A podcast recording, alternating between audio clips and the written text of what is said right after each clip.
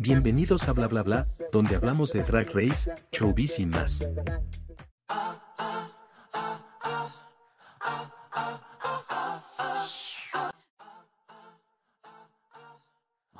Amigos, bienvenidos a una nueva emisión de Bla Bla Bla. Yo soy el señor Bla Bla y en esta ocasión estoy muy contento de estar regresando y retomando el podcast después de unas merecidas y larguísimas vacaciones invernales y me encuentro acompañado nada más y nada menos que de Fofo Meneses. Fofo, muchas gracias por estar aquí con nosotros.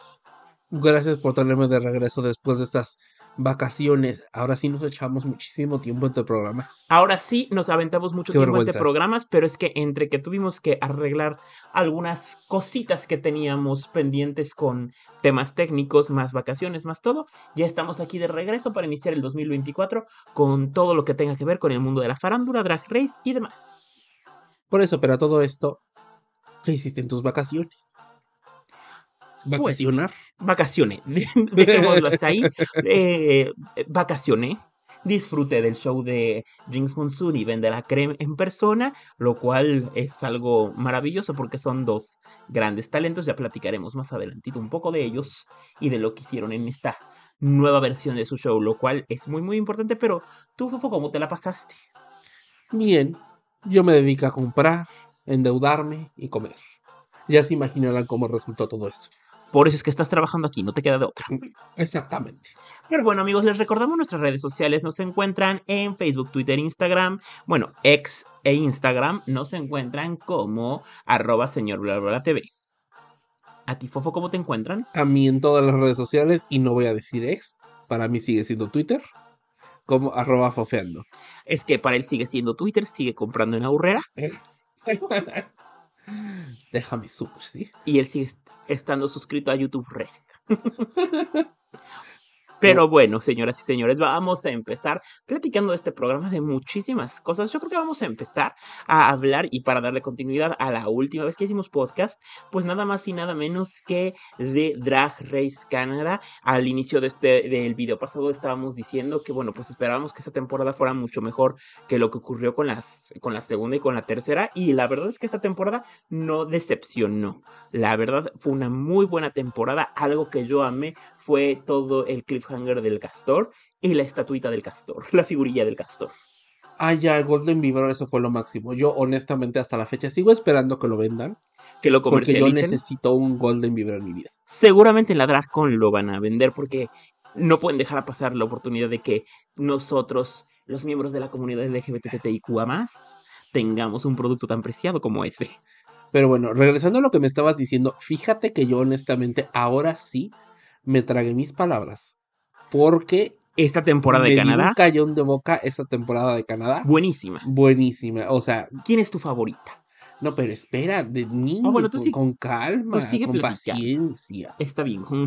Ahora sí que orden, orden, jovencitos. Exactamente, por favor, no pongas el desorden en la clase. Perfecto, pues platícanos eh, qué era lo que nos estabas diciendo, que ahora sí te callaste, que ahora sí te tragaste tus palabras y que disfrutaste mucho de esta temporada. Pero me encanta que lo dices en un tono muy sufrido. Exactamente, hay que hacerlo así. Ah, te decía que honestamente sí me callaron la boca esta vez. Porque realmente yo esperaba, mm, después de haber visto las primeras tres temporadas de Drag Race, yo honestamente sí me estaba esperando algo igual. Incluso cuando vimos los primeros dos episodios, yo seguía teniendo esa misma idea. De que decía, bueno, pues para matar el rato, si así lo quieres ver, como por no dejar y para tener algo que ver. Para pasar el tiempecillo. Fíjate que ahí en ese sentido yo sí estaba en desacuerdo contigo porque yo sí desde el primer episodio vi que como que ahora sí se pusieron las pilas. Desde la conducción de Brooklyn, eh, siento que todo había cambiado. Siento que esta, ahora sí estaba a la altura. O sea, podríamos decir que esta vendría equivaliendo ya como una temporada perfectamente y completa. O sea, que lograron su círculo de producción ahora sí. Fíjate que yo hasta la fecha no te puedo decir que eh, la conducción de Brooklyn sea ni muy interesante para mí, ni tampoco sea muy relevante. Al contrario, fíjate que lo que cambió más que nada mi, Las reinas. mi, mi percepción de esto fue el cast.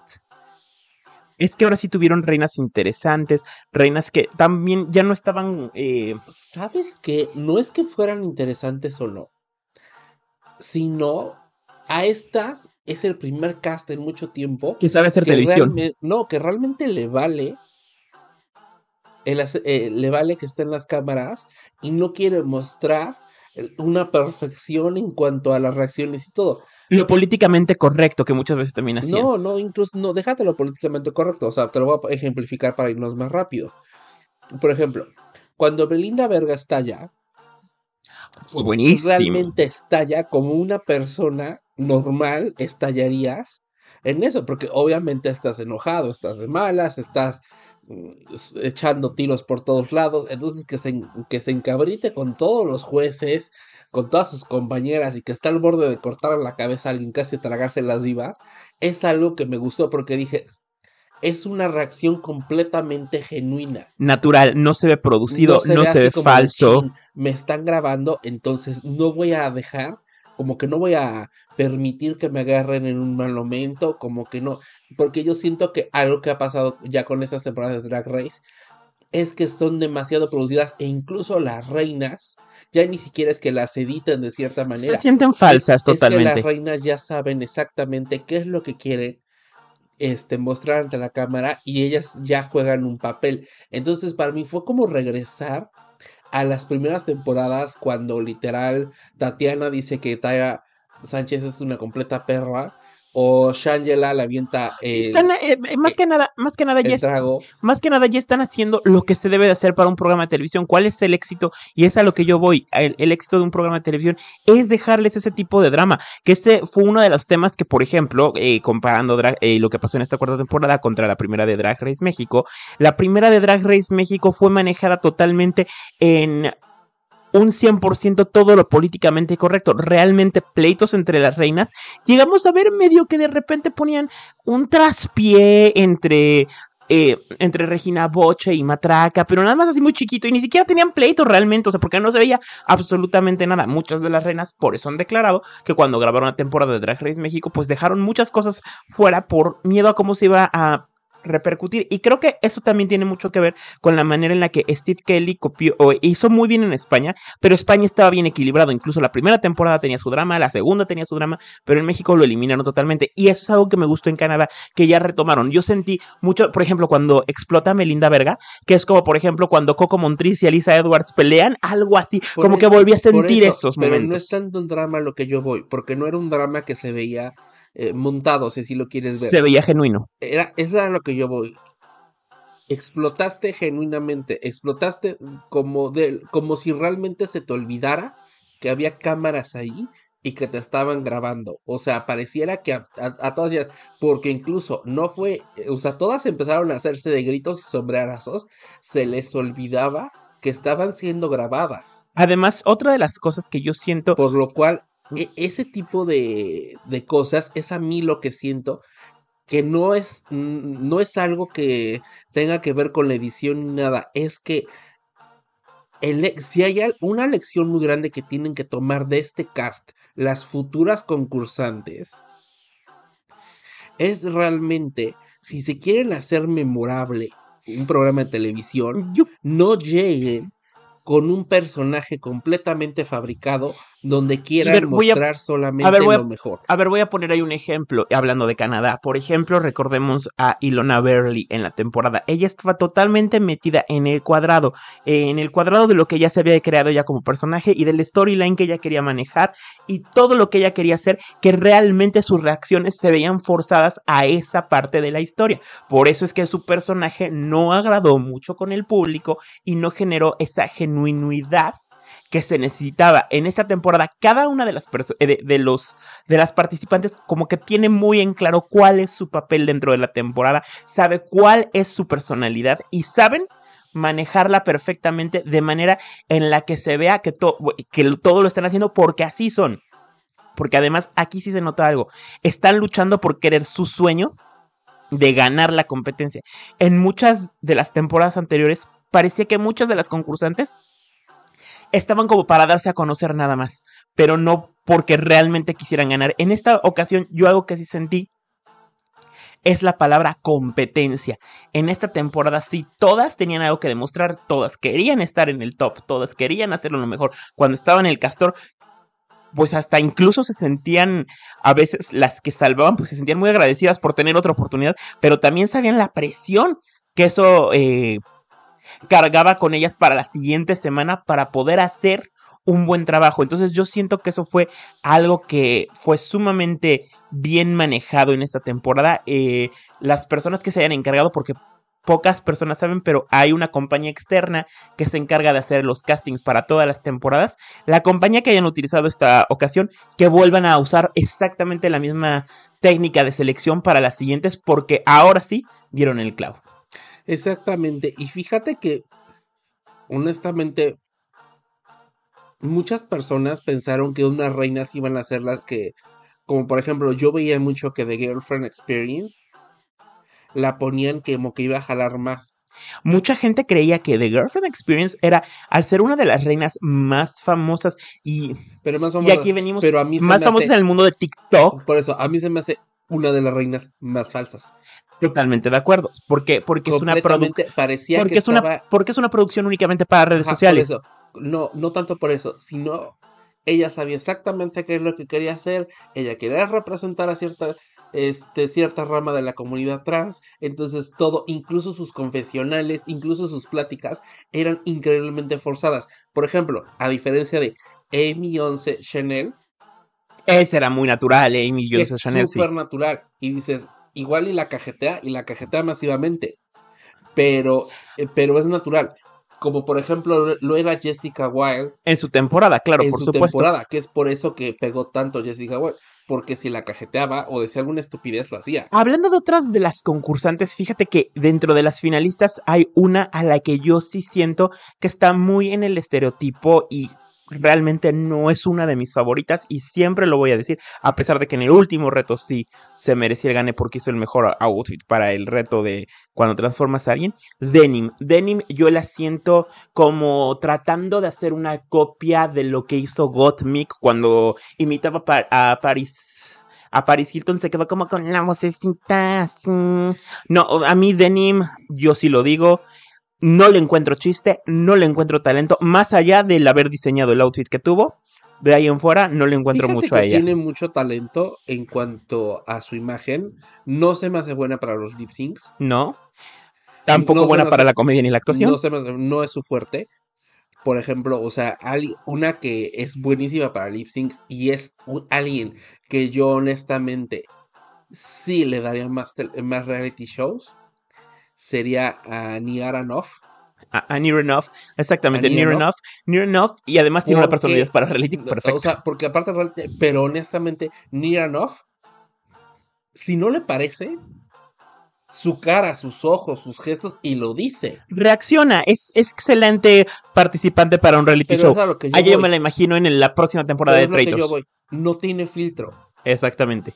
Las peleas que tiene con Amy 11 Sí, no, no, no se callaba. Se daban con todo, o sea, no, no había así como de, mm, eh, pues es que tengo que ser así como con Genial. No va lo, esas cosas, no, o sea. No va lo políticamente correcto. Mira, simplemente la suelta y la soltaba bien. Exactamente. Es, eh, fíjate que es algo que me gusta de ella. Por ejemplo, este, otra concursante que fue Kitty Kabul. En otra, hay una franquicia, por ejemplo, americana o la inglesa, al ser la más grande de todas, lo hubieran puesto así como que el ejemplo casi casi a seguir. Exactamente. Como la mamá de los pollitos, como la... No, y aquí sí literal me gustó que fue natural. Tuvo altas, tuvo bajas. Le terminaron eliminando y, todo, pero estuvo bien. Pero también cuando fue el lip sync, la parrusa, bueno, este episodio. Sí, pues sí, tampoco fue lo que, tampoco era, eh, era su mayor fuerte. Eh, Ahora también tenemos que entender por la edad. Ajá, pero lo que yo voy, las demás concursantes no eran así como, ay, bueno, pues denle puntos, pues porque ella está como que la más no, no, No, no fueron condescendientes. No fueron nada condescendientes con ella. Y eso estuvo bastante bien. Porque eso ya es demasiado falso. Estoy totalmente de acuerdo contigo. Y sí, sí caen en un grado de falsedad tremenda de repente en el sentido de cuando hacen ese tipo de cosas. Fíjate que a mí yo creo que una de mis concursantes favoritas, sino una de mis dos favoritas de esta temporada, pues sí era Melinda Verga, que, o sea, que lamentablemente, pues ya en el último episodio sí, la verdad sí la regó un poquito con el outfit. Fíjate que Melinda es muy buena para hacer televisión, pero sí necesita Necesita clases mejor. de maquillaje urgentes. Le pasa un poquito como lo que le pasaba a Serena Morena en Drag Race México, que necesitaban pulir, que Serena No, ya lo no, pulió, pero ahí está mucho mejor. Serena Morena no salía con la cara blanca así. Esta Bueno, sí, no. parece, parece que le que explotó el saco de harina. Muy feo el asunto. Más los sus pupilentes blancos y la. Necesita unas clases de diseño de imagen. Sí. Y- Y, y mi quemar otra- esos pupilentes. Y fíjate que mi otra favorita de esta temporada es Venus. Ay, a mí es lo máximo, me encanta. Yo creo que Venus, um, digo, de- a, a excepción de lo que pase este próximo jueves que se transmite la final, pero para Venus mí. Venus es la ganadora. Si no gana Venus, me gustaría que ganara Enough. Porque sí ha demostrado que es muy buena para los lip syncs y que es muy buena para hacer televisión. Entonces, como reina, sí generaría un poquito más de controversia. ¿Por qué? Y, y- un poquito más de ruido, incluso hasta para la franquicia le convendría. Voy a explicar por qué. Porque repasemos a las ganadoras que, que tenemos en las temporadas de Canada's Drag Race. La primera temporada tuvimos a Priyanka, que bueno, en ese caso todo el mundo sabíamos que ella era la que se iba a convertir en la ganadora de su temporada desde el inicio, porque pues ya sabíamos cómo estaba todo el contrato con Belmiria y toda la situación. Sin embargo, bueno, en su temporada había reinas muchísimo más... ¿Cómo decirlo? Muchísimo más grandes como Jimbo, que tenían muchísima mejor personalidad y que le caía mejor a la gente, pero bueno. O incluso la propia Rita Vaga. Excelente. Bueno, Pero después tenemos- Priyanka sí, o sea, Priyanka, fíjate que me ha ganado como fan. Priyanka, fíjate Me que como fan. después de la temporada cambió muchísimo. O sea, como que el primer año, eh, no sé si se acuerdan lo que pasó con Canadá, porque con Canadá también tenemos una situación. La temporada inició y arrancó en julio del 2020. Entonces, ¿qué estamos hablando en esta temporada? Pues estamos hablando justo del año de la pandemia, que eso es importante mencionarlo. Entonces, ese año estuvieron como que encerradas todas las reinas y tuvo mucho tiempo para crecer. De hecho, cuando sacan eh, al año el, el episodio de reunión, es la única temporada que ha tenido reunión de las de Canada's Drag Race, que Priyanka lo conduce. Vemos un cambio totalmente en ella. Pero bueno, pasando a la segunda temporada, tuvimos a ese Cisco Tour, que perdón. Sí, habrá regresado para el. perdón. No te preocupes, para el Canadá. Eso fu- fue porque anduviste paseando, seguramente, con, como ya dijiste, Ay, gastando y comprando. Los de clima que hay aquí en Canadá, ya que les digo. Eh, Nada más para que se imaginen, al momento de la grabación de este podcast, estamos a menos 17 grados centígrados. Pero bueno, continuaremos. Este Ice Cisco Tour, eh, a pesar de que participó en Canadas vs. The Gold, yo siento que ha pasado muy sin pena ni gloria, la verdad. Mismo caso, Fíjate que Isis tiene muy buenos looks, y muy sí, buena presentación. Siento que la personalidad le hace falta. mismo caso que Giselle Olavay. Bueno, de Giselle Olavay eh, podríamos decir que está en un punto intermedio porque sí tiene mucha pres- eh, presencia en la, en la parte francoparlante, o sea, que donde hablan francés sí tiene mayor presencia. Sin embargo, sí es muy chica a comparación de las otras temporadas. Yo siento que Venus podría ser la primera gana eh, Venus o Near Enough podrían ser las primeras ganadoras de una temporada de Canadá que desde el principio empiecen a dar mucho que hablar eh, durante su rei- reinado. Ya sabemos que ya anunciaron la- las audiciones para una quinta temporada de Canada Drag Race. Lo cual quiere decir que va a seguir habiendo franquicia. Sin embargo, yo siento que esta temporada va a ser la que va a marcar un parteaguas con las ganadoras. Pues fíjate que a mí sí me gustaría mucho. Yo soy súper fan de Venus. Me ha encantado lo que está dando en lip syncs, su imagen, su personalidad. Súper interesante para la televisión, genuina. Sí, O exactamente. sea, eso es algo que me gusta porque no es así como que la ves y dices, ah, esto se ve como que esconde algo. No. Me gusta mucho. A mí lo único que me llega a preocupar de esta, de este final de temporada, es que se lo terminen dando a Aurora. Matrix. Mm, fíjate que de hecho, eso es lo que muchas personas han llegado a mencionar, que Aurora o sea, Matrix, porque exacto, pareciera que todo, o sea, todos se lo van este como enfilando hacia ella. Esto es correcto. es. Eh, tenemos, que mar- eh, tenemos que mencionar muchísimas cosas de las que han pasado con Aurora Mat- Matrix. De entrada tenemos que comentar que ella ya había este, trabajado con... eh, puede ser que pase una situación muy similar a lo que les platicaba de Priyanka. ¿Por qué? Porque Aurora Matrix ya había trabajado también para Bell Media a través de Crave. eh, Crave es la empresa donde se transmite Canada's Drag Race y muchos de estos programas. Es la ca- cadena de streaming que tiene Bell Media. Bell Media es el como, como si les dijéramos el Televisa o el TV Azteca de aquí de Canadá. Bueno, pues ella ya había trabajado con Brooklyn en un programa que se llamaba One Queen and Five Queers. Entonces, podría ser, ya saben cómo se manejó todo el tema del contrato de Priyanka, podría ser que en este caso exista algo similar. A mí no me encantaría que ella fuera la ganadora de la temporada. Siento que le pasaría mucho lo que le pasó a ese Cisco Tour. Que bueno, pues sí, ok, ya ganaste, qué bien. Pero la que va a brillar de tu temporada es otra. Porque realmente, si lo queremos ver así, en la segunda temporada de Canada's Drag Race hubo muchas otras re- reinas este, que brillaron más, como Kendall Jenner y Pitia. Son reinas que tuvieron muchísima más presencia al fin y al cabo. Pues sí, por eso te digo, tomando, lo a mencionar, tomando pues lo que se cómo se arreglan aquí las cosas, ojalá no se lo den a Aurora Matrix, no es porque tenga yo algo con Aurora Matrix, no es porque yo sienta que no que no se lo merezca y tampoco es cuestión de, ah, pues es que es la que más retos ha ganado, si no me equivoco. Eh, eh, Aurora Matrix, no me acuerdo cómo está el tema de los retos, pero sí, sí ha ganado algún. eh, Ganó el musical, eso sí te lo puedo mencionar, pero aún así. sí- Por eso, o sea, pero yo siento que hubo retos que no precisamente ella se me había hecho la ganadora de esos retos, Exactamente, en eso estoy totalmente de acuerdo contigo. Pero bueno, realmente esta temporada, realmente sí se merecen un aplauso. Hicieron muchas correcciones que eran necesarias para la franquicia, o bueno, adaptación canadiense de, de Drag Race. Muy bien por ellos.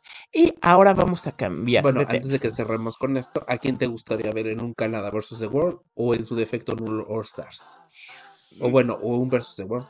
en, bueno, en un versus The Gold, co- como un Canadá versus The Gold, o en un All Stars, que ya se rumora va a haber un Canadá All Stars. A mí me gustaría ver a Melinda Verga en esa temporada.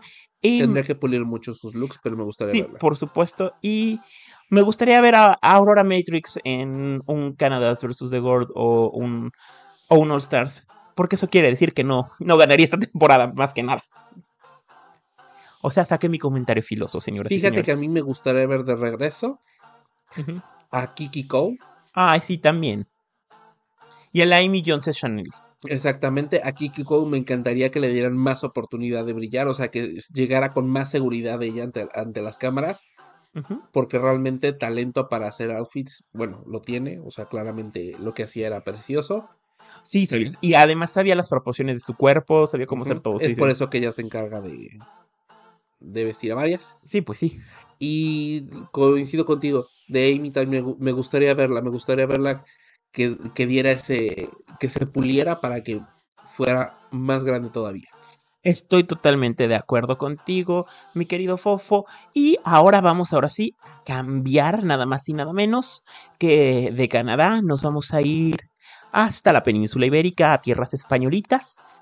Y ya, al fin, al fin acabaron las grabaciones. A finales, de eh, a finales mediados de diciembre acabaron las grabaciones de lo que va a ser la cuarta temporada de Drag Race España.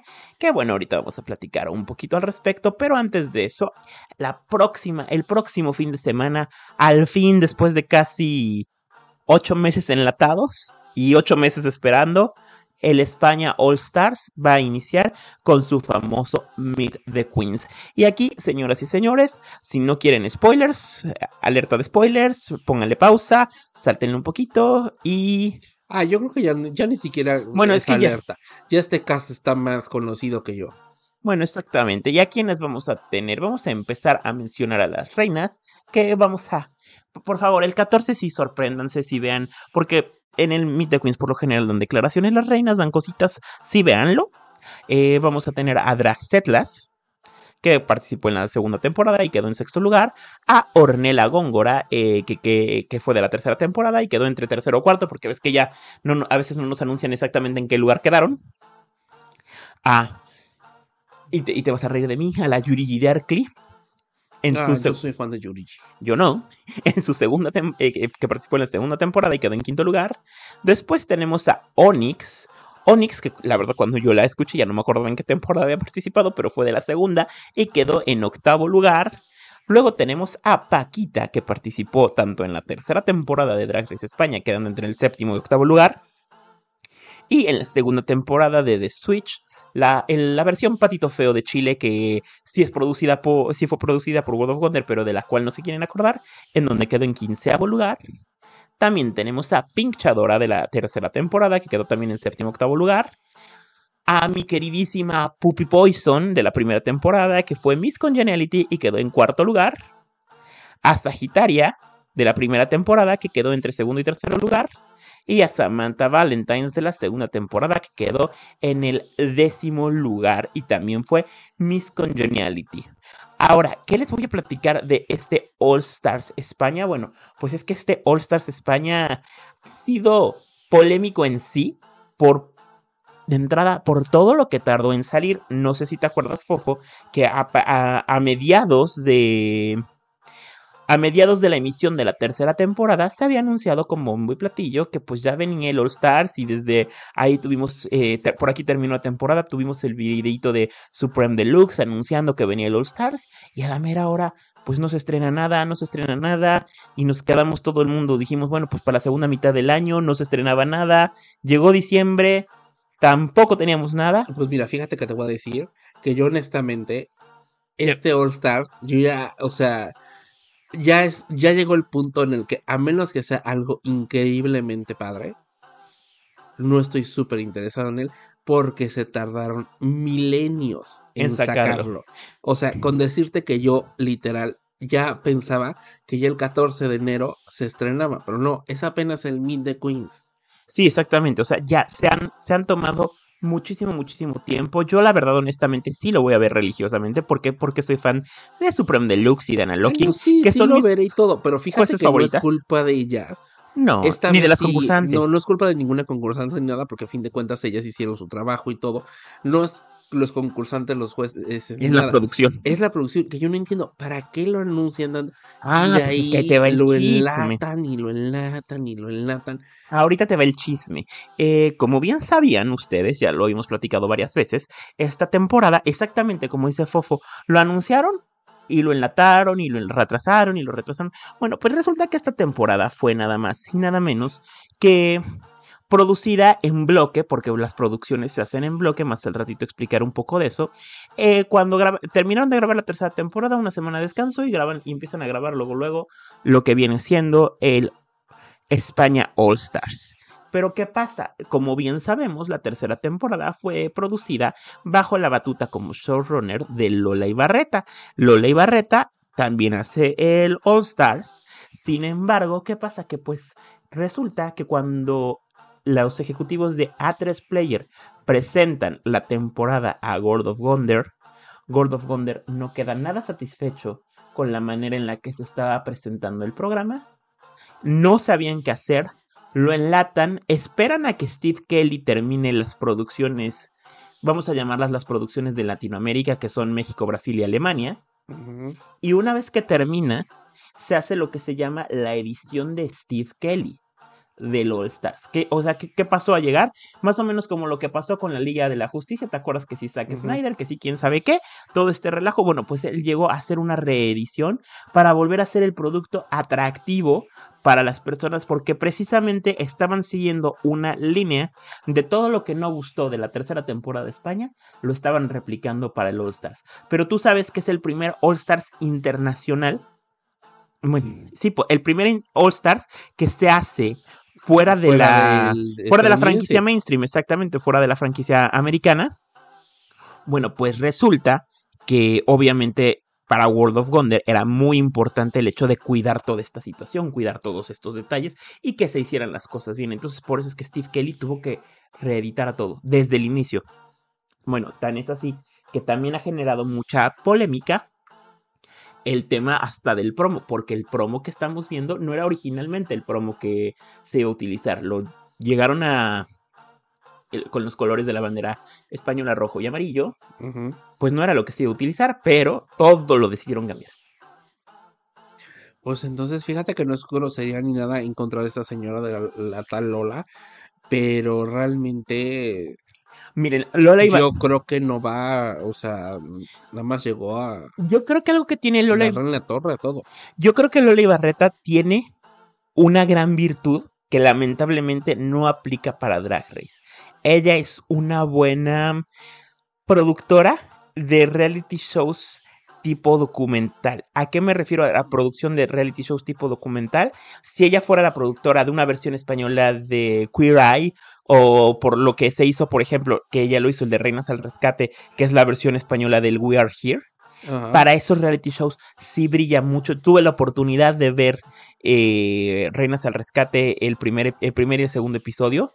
Los vi en línea y realmente siento que ese es el género que le funcionaría. Ella, ese tipo de trabajo, es el que es para el que está hecho. Para un programa de competencia lo trata de hacer. Recuerden, muchas veces lo criticábamos nosotros cuando fue la tercera temporada, que parecía casi casi un documental y, y era como los mini retos eran casi, o sea, se sentían como todo un episodio y veías este después cuando estaban preparándose y maquillándose.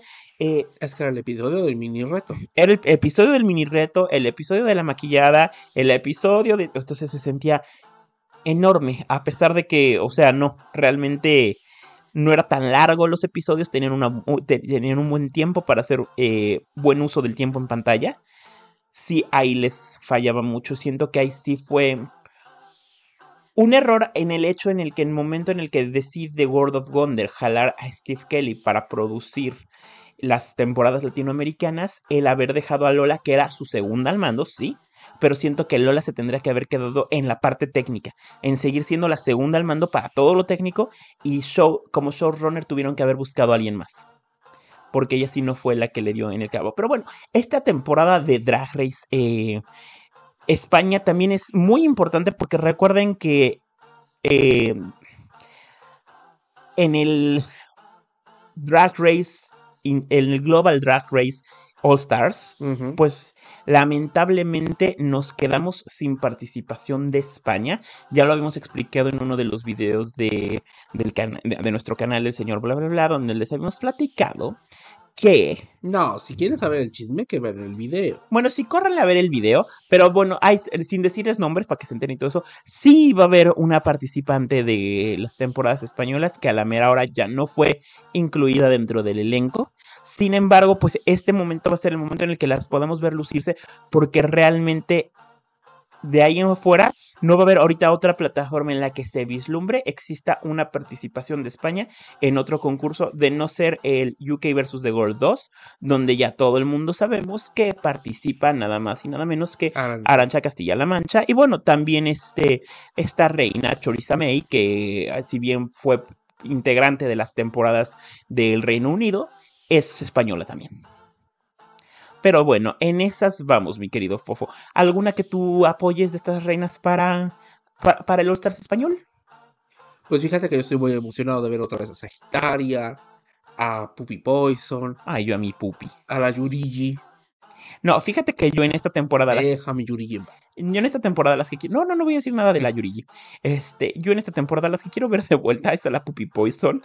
Ah, quiero ver a Pinchadora para que diga otra vez, hola, soy yo la Pinchadora, porque eso como me hace reír. Y a la Orne- Ornella Góngora. Siento que son dos reinas que en su temporada todavía les faltaba un poquito, tal vez. A Ornella le robaron el Snatch Game. Y este Snatch Game va a estar bien interesante porque si te fijas, tenemos a Ornella Góngora y tenemos a Puppy que hicieron muy buen trabajo en el Snatch Game. A Sagitaria que hizo una encarnita maravillosa también. Sí, fue maravilloso. No, es que el, el Snatch Game de la primera temporada de, Espa- de España fue. Para mí ha sido el mejor hasta el momento. Pero bueno, mi querido Fofo, ¿te parece que vayamos a una pequeña pausa y regresemos con más aquí a nuestro podcast de bla bla bla? Me gustan las pausas. Me gusta. Entonces vamos a una pequeña pausa y regresamos. Pausadamente. Si te gusta el contenido que en bla bla bla traemos para ti, te invitamos a que nos dejes un tip, propina o donación a través del enlace de PayPal que se encuentra en la descripción de este video. Te vengo a decir, te vengo a decir, oh mi Salvador.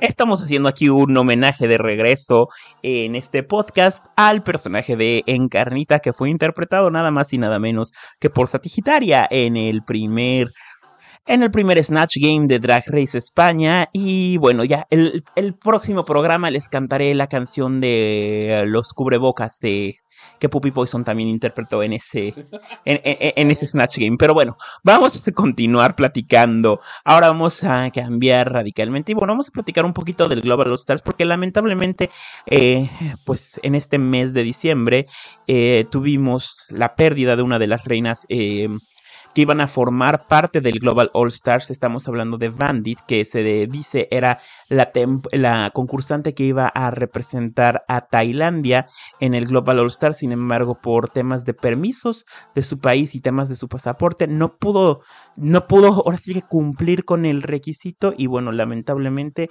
eh, Bandit perdió la vida en el mes de diciembre. Y pues nada más nos queda decirle y darle el pésame a todos sus fans, a todos sus seguidores, familiares y amigos, porque pues una reina muy talentosa. Eh, pueden ver, de hecho, hay muchos videos tributos en YouTube hacia ella. Y esperamos que, como, como dicen, eh, como dice RuPaul, que ella rest in power. Exactamente. Y bueno, ahora vamos a cambiar radicalmente de tema y nos vamos a pasar a hablar de el estreno que fue hace unos cuantos días de la temporada 16 de RuPaul's Drag Race. Vamos a empezar. a hablar también del nuevo álbum de RuPaul? También voy a platicar del nuevo álbum de RuPaul Essential Volumen 3, en el que qué bueno que ya hizo algo RuPaul eh, nuevo con los temas, este, porque como saben en el Essential es como un tema, como un toque de remixes de las canciones que ya ha hecho. En este caso incluye una nueva canción que va a ser el tema de la temporada 16 y todo. Pero algo que me gustó es que a diferencia de lo que hizo con el segundo, el segundo disco de Essentials, es que él agregó remixes que ya habíamos conocido de canciones, como por ejemplo el remix de Yellow of My Boogie, me dio mucho coraje, que nada más le dio el reciclatón al tema de que utilizaron la versión remix de Gomi en Rayes, eh, que utilizaron para la final de la segunda temporada, así tal cual lo volvieron a poner en el disco. Y no, aquí sí se tomaron el tiempo de volver a hacer remezclas de las canciones que ya conocemos, lo cual se me hizo algo bastante interesante. Pero bueno, regresemos a la temporada 16. A ver, de entrada vamos a empezar a platicar.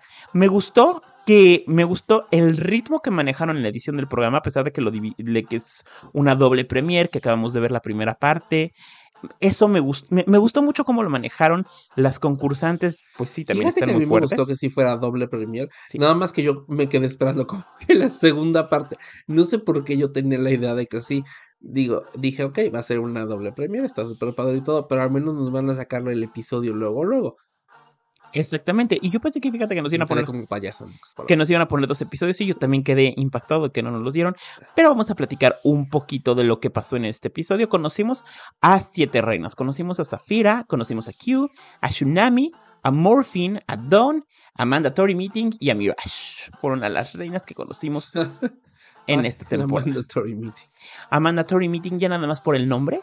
O sea, es mi favorita. Es algo que no supero, honestamente, porque de ahí fuera su look de pasarela sí estuvo muy, Ya, muy, muy, muy, muy cacheteado el asunto. sí, digamos que como que le faltó presupuesto a la pobrecita, pero bueno. Es como que se terminó pintando con los cosméticos esos que te regalaban a las niñas. Ándale. No a las niñas de ahora, porque a las niñas de ahora les gustan los de Sephora y cosas así. ¿Cómo se llama la marca esa que vendían en la tienda esta mexicana? Claire's. No, yo iba a decir Gabrielas, este... Bueno, la versión de Bisú se llamaba. la versión de Claire's en México. Ajá, Exactamente. pero te digo, yo siento que se me hace como que unos maquillajes así, que dije, güey, no mames.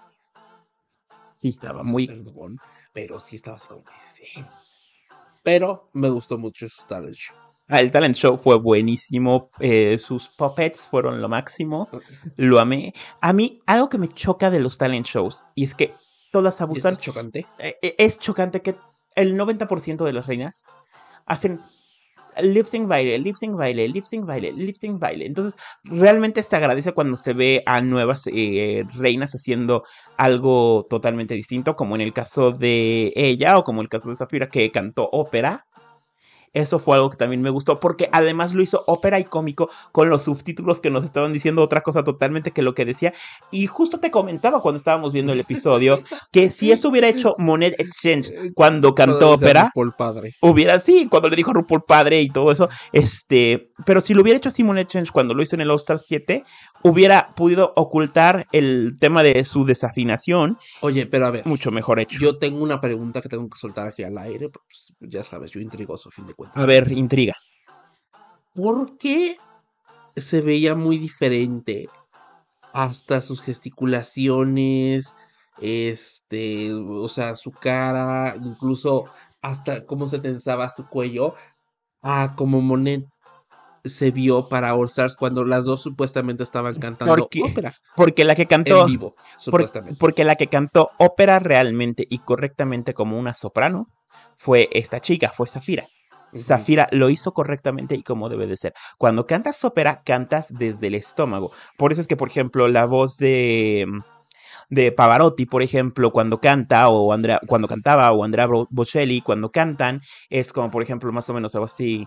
Vamos a ver, y perdonen la desafinada, y también si hay algún tema de derechos, bueno, vamos a utilizar a Rigoletto para que no haya tema de derechos de autor. Pero cuando cantan, cantan, por ejemplo, La donna è mobile, qual piuma al vento. Más o menos algo así. Colocan la voz y la sacan desde el estómago. Realmente no tienen que gesticular tanto porque el aire está saliendo desde, desde el diafragma hacia las cuerdas vocales y es como impacta. Por eso es que tienen esa voz así. Es muy distinto a cantar una canción normal. ¿Qué pasó y por qué con Monet Exchange?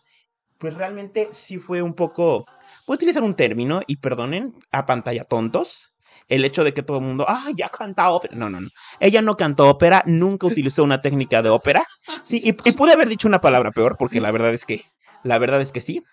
Eh, pero ella lo que hizo fue cantar en un registro que se llama registro bajo, pero sin utilizar eh, una técnica correcta de ópera. A diferencia que lo que hizo Sapphire, lo que hizo correctamente fue hacerlo en ópera, sí, como todo, tuvo sus desafinadas, porque cantar ópera no es nada fácil. Tienes que tener un calentamiento vocal, que estoy seguro que en el reality show no le daba tiempo para estar haciendo ejercicios de vocalización durante mucho tiempo para poder estar haciendo, porque se tiene que maquillar, porque tiene que hacer todo lo que tenía que hacer. Pero lo hizo muy bien. Y ahí está la respuesta a tu pregunta de por qué no se veía como que estuviera gesticulando. Si tú te fijas, No, y es buscas que un video de ópera. incluso, por ejemplo, a lo que yo voy, te hago la pregunta, porque en el video de Monet, claramente se ve como que Monet está haciendo más pose, o sea, es más pose, mucho más manejo de cámara y todo eso, como si estuviera haciendo un lip sync también en eso, a diferencia de Zafira.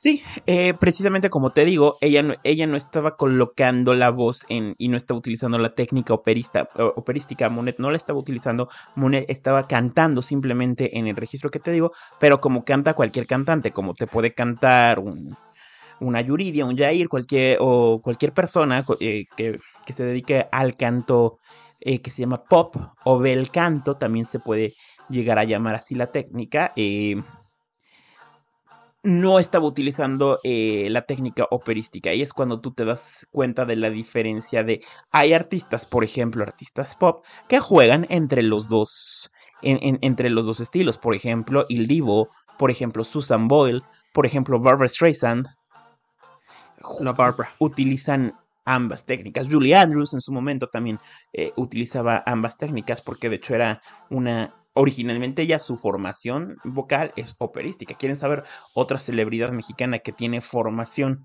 operística en su manera de cantar y nadie sabe porque nunca lo explotó? Florinda Mesa. Ajá.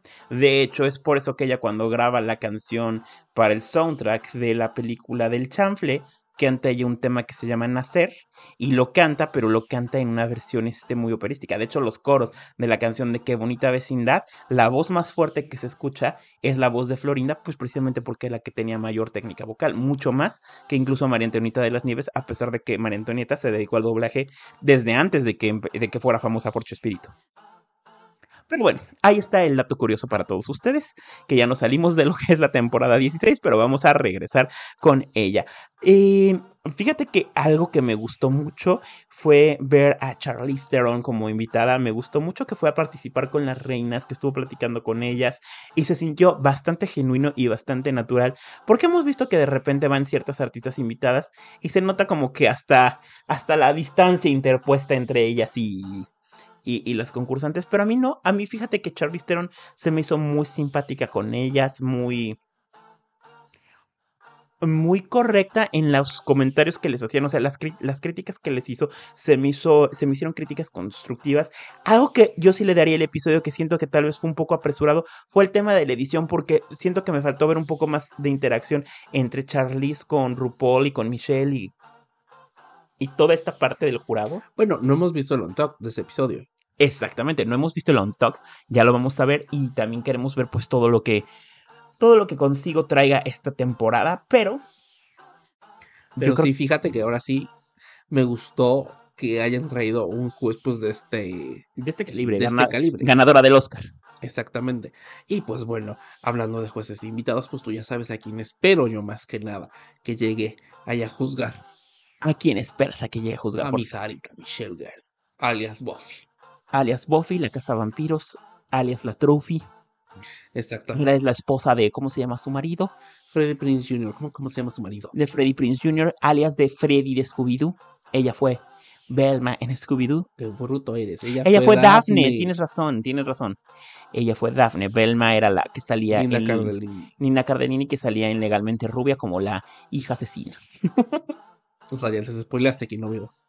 Y así no han visto legalmente Rubia y están escuchando este podcast, quiere decir que son miembros de la comunidad LGBT y muy malos porque no saben que existe ese personaje y lo que pasa en la película. Pero bueno, vamos a seguir platicando de esta temporada. El próximo episodio, obviamente, vamos a conocer al siguiente grupo de reinas. Que bueno, ya me imagino que para estos momentos todo el mundo vio el Meet the Queens. Y las reinas que siguen son Nymphia, Plain Jane, Geneva, Mjia, Megami, Hershey y Plasma. Entonces vamos a ver qué es lo que van a hacer ahora, porque también su reto también es el talent show, o sea, no creas que se no creas que se salvan ni nada por el estilo. También vamos a tener. No, eso fíjate que no es que se salvan, no. A mí me gusta mucho que les den el talent show. Mira, yo no tengo problema con que hagan lip syncs, si te soy honesto. Porque hay muchas maneras de hacer lip syncs. Puedes hacer canciones originales, puedes hacerlo en tono, en tono, en plan comedia. O sea, hay muchas maneras. Yo te voy a decir por qué. De hacer lip Yo te voy a dar mi razón particular y ojo, esto solamente es a título personal. ¿Por qué no me gustan lip syncs en el talent show? Yo considero que para el estándar que el programa tiene de de lo que es el formato de RuPaul's Drag Race, tú te esperas que las reinas, pues por lo menos sepan maquillarse, tengan nociones de su vestuario y tengan nociones de hacer un lip sync. Por eso es que si tu máximo talento para mí me dices es hacer un lip sync, entonces no tienes nada más que mostrar en la competencia. Por eso me gusta, por ejemplo, lo que hizo la chica de la ópera, lo que hizo la del este, o la que hace burlesque, o la que hace todo otro tipo de cosas. Eh, y eso, como digo, es a título personal. Siento que si nada más me llegas con el starter pack y lo que vas a presentar como tu máximo talento es un lip sync, es porque vas a hacer un lip sync que va a dejar callados a todo el mundo. Cosa que, por ejemplo, en el episodio no me pasó con ninguna. Pero bueno, esa es solamente mi opinión. Bastante dura tu opinión. Ya sabes que yo sería el mejor juez para los reality shows. Lolita Cortés y Arturo López Gabaito se quedarían idiotas a mi lado. Pero bueno. Fue un buen inicio de la temporada. Esto que regresara en la inmunidad, eso me gustó muchísimo. Ay, sí, y también esto, lo de Queens Rank Each Other, también fue muy bueno. Eso me gustó. Queen.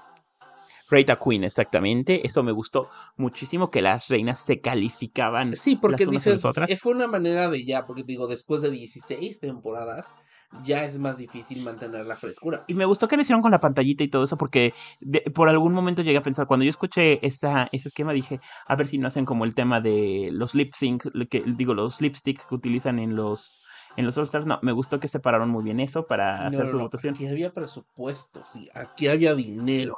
Aquí invirtieron en producción audiovisual. Aquí había moneditas, aquí se había Exactamente. Y...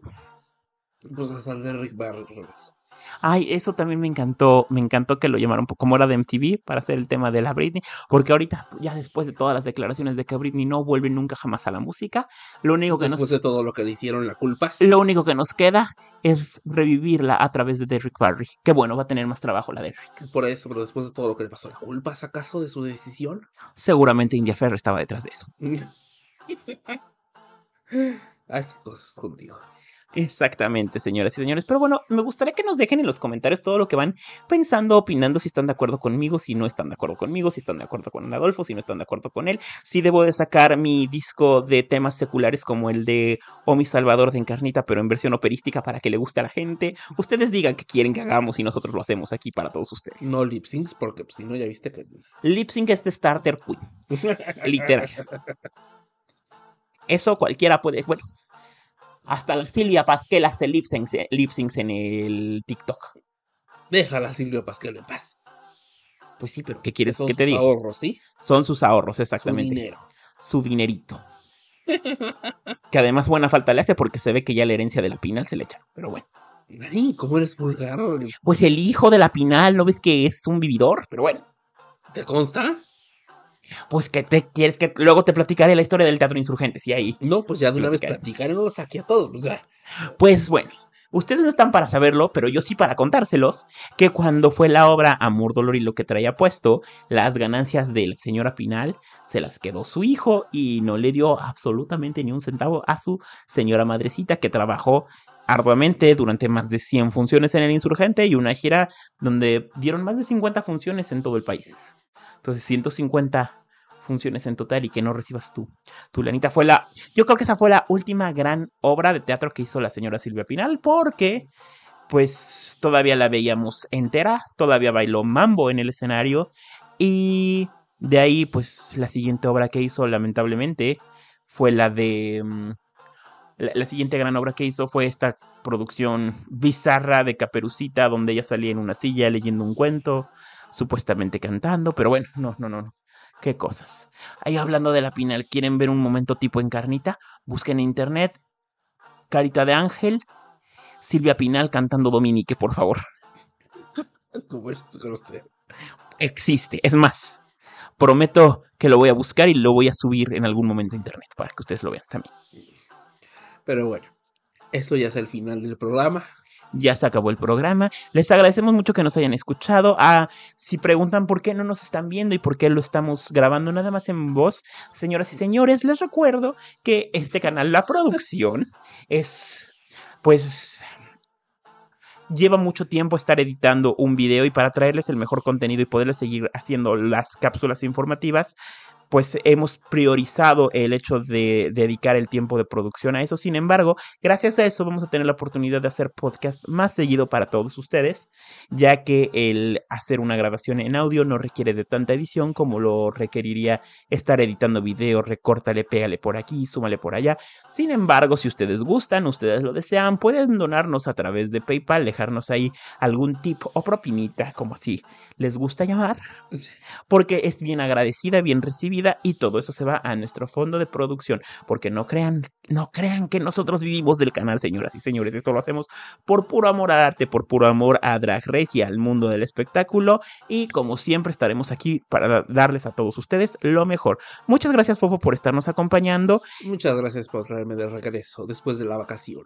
Ay, ¿sabes qué? Antes se me había olvidado algo, le quiero le quiero mandar un gran saludo porque ahorita que estuvimos de vacación le quiero mandar un gran saludo a otro canal de YouTube, a La Petra lo explica todo porque ella habló maravillas en un video de nosotros el día de hoy, me lo hicieron llegar sus fans y le mandamos un gran beso y abrazo a La Petra porque habló maravillas de nosotros y nosotros también les recomendamos que vean su canal y que también la pidan para que ella participe en alguna temporada de RuPaul's Drag Race, señoras y señores. Y ahora sí, se acabó nuestro programa, nos vemos.